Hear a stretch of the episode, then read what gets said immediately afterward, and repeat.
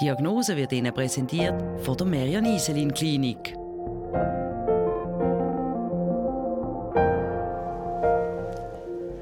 Eine Vollnarkose oder eine Teilnarkose, für jeden medizinischen Eingriff gibt es die richtige Narkose. Das entscheidet in der Regel im Vorgespräch der Anästhesist zusammen mit der Patientin oder mit dem Patienten. Wir dürfen heute einen ganzen Tag lang den Anästhesist, den Roland Dahms vom Merian-Iselin-Spital begleiten und reden mit ihm über die verschiedenen Narkosen und Risiken.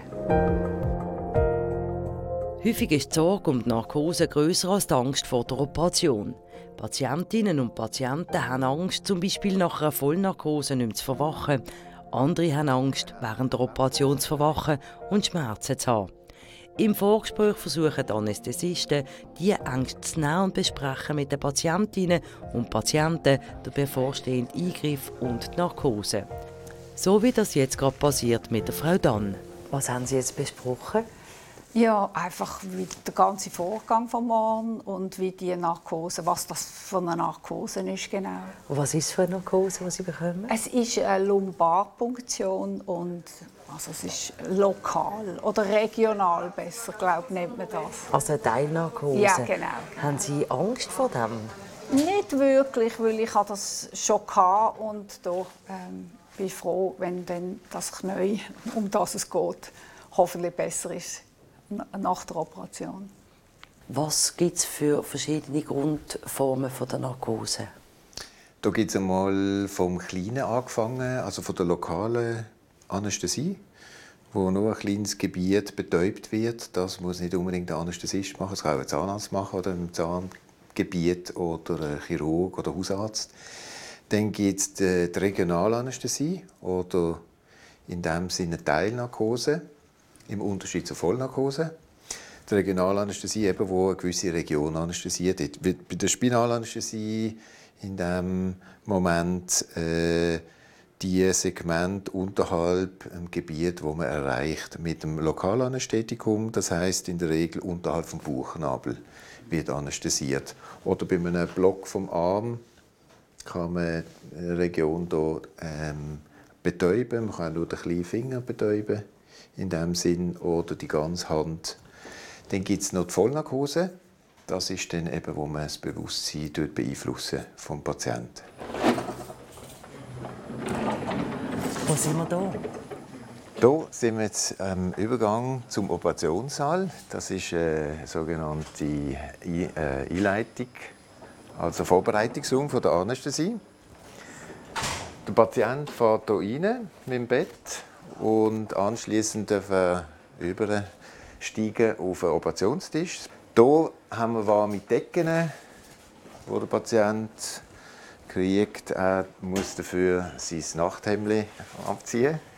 Und anschließend werden alle Vorbereitungen getroffen für die Anästhesie. Also das heißt, Überwachungstools werden angeschlossen, das ganze Monitoring, wie Blutdruckmessung, EKG, wir haben einen Pulsoximeter, wo die Sauerstoffsättigung gemessen wird im Blut.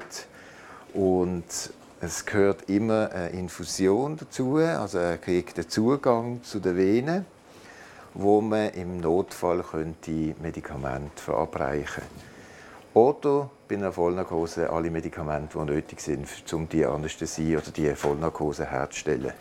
Was kommt jetzt für ein Patient mit was für einer Operation? Die nächste Patientin, das wäre eine Patientin, die eine Prothese kriegt im Bereich vom Knie. Und sie hat gewählt, oder es ist auch vorgeschlagen worden, dass man eine Teilnarkose macht bei ihr.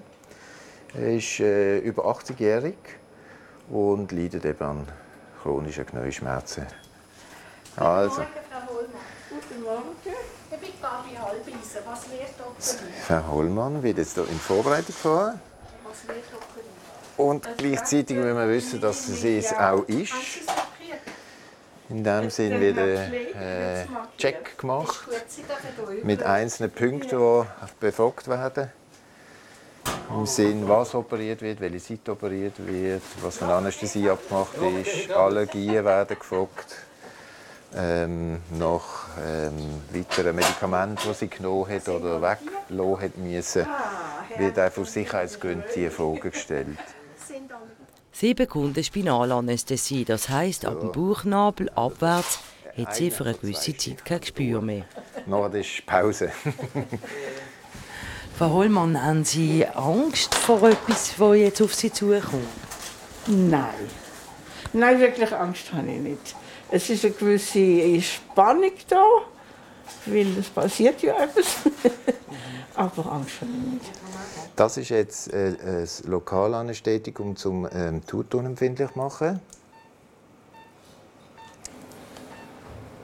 Jetzt gibt es einen Pieks. Jetzt mal Husten von Jawohl. Jetzt machen wir hier weiter, gell? Oder? Alles gut? Reklamieren. Das ist jetzt noch in der Hut. Hoffentlich. Jetzt kommt hier der Liquor, die Flüssigkeit, die zirkuliert in diesem. Kanal. Genau. Ende 19. Jahrhundert, also 1898, hat der Herr Bier hat das erste Mal verabreicht mit Kokain, haben wir damals gegeben. Kokain ist auch ein Lokalanästhetikum in diesem Sinn. Ähm, und da hat er das nicht können. äh, Der Adapter und die Spritze haben nicht zusammengepasst. Und dann hat der Herr Bier selber hat ganz viel Liquor verloren, ganz viel Flüssigkeit. Und die Hälfte ist daneben gegangen da beim Einspritzen. Und So. zur Folge hat das eben starke Kopfschmerzen. Wenn man viel von dieser Flüssigkeit verliert, kriegt man Kopfschmerzen starke. Okay.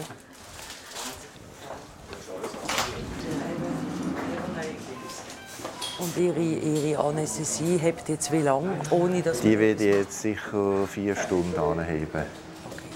Und was passiert eigentlich im Körper bei einer Narkose?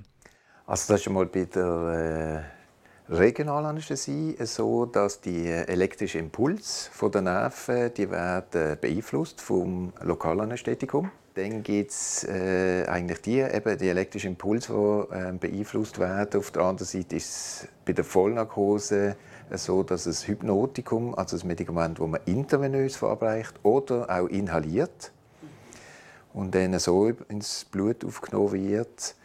Äh, das wirkt dann auch zentral, also im Hirn, so vergleichbar wie eine, eine Mailbox. Die Impulse, die das Grosshirn erreichen, die werden dort nur noch gespeichert, aber nicht mehr weitergegeben an die anderen Regionen vom Hirn. Als nächstes wird der 28-jährige Anastasia Schero die Gallenblasen entfernt. Die Operation passiert unter einer Vollnarkose. Sie bekommen jetzt eine Vollnarkose. Genau. Äh, Haben Sie Angst? Ähm, also es ist nicht das erste Mal, wo ich Vollnarkose schon also bekomme. Darum, man hat immer seine Bedenken, aber ich vertraue dem Team und halt ja.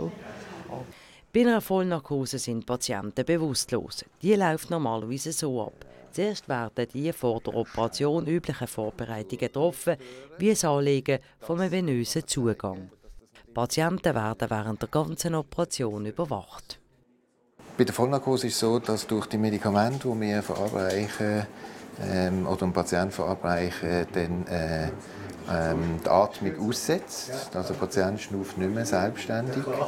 Und wir müssen dann mit, mit, dem, mit der Maske und mit dem Beutel ihn so weit unterstützen. Also wir tun den Patienten beatmen in diesem Sinn. Mit diesen 11 bis äh, 14 Beatmungshüben pro Minute. Ist das, wovor Patientinnen und Patienten am meisten Angst haben, zu wissen, dass sie eben selber gar nicht mehr groß? Und das ist auch den meisten gar nicht bekannt oder nicht so bewusst, dass man dann gar nicht schnauft in diesem Sinn. Wie lange habt ihr jetzt die Vollnarkose? Wie viele Stunden? Die können wir hier, das läuft jetzt eben über äh, Perfusor, über Pumpenperfusor, äh, andauernd Schlafmedikament und tut somit äh, die Narkose unterhalten, also den Schlaf unterhalten. Und wenn man das abstellt, dann ist je nach Halbwertszeit der Medikament, je nach Abbaugeschwindigkeit in dem Sinn, äh, der Effekt weg und der Patient wacht darauf. Und jetzt ist die Patientin intubiert und wird maschinell beatmet während der ganzen Operation. Können wir noch vielleicht auf die Risiken sprechen? Welche Risiken geht der Patient oder die Patientin ein bei einer Narkose, ob teil oder voll?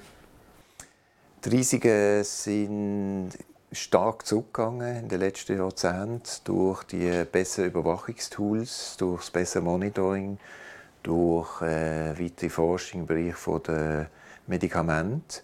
Und ähm, es gibt Risiken, die anästhesiespezifisch sind, regionalanästhesiespezifisch oder vollnarkosespezifisch.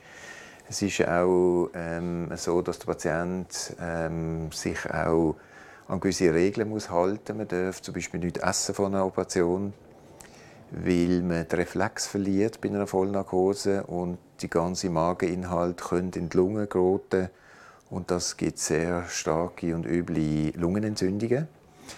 Auf der anderen Seite bei den Regionalanästhesieverfahren hat man äh, mittlerweile auch durch äh, das bessere Handling und durch Ultraschall gesteuerte Punktionen äh, bessere Möglichkeiten, zum Schäden zu vermeiden. Ja, verrückt.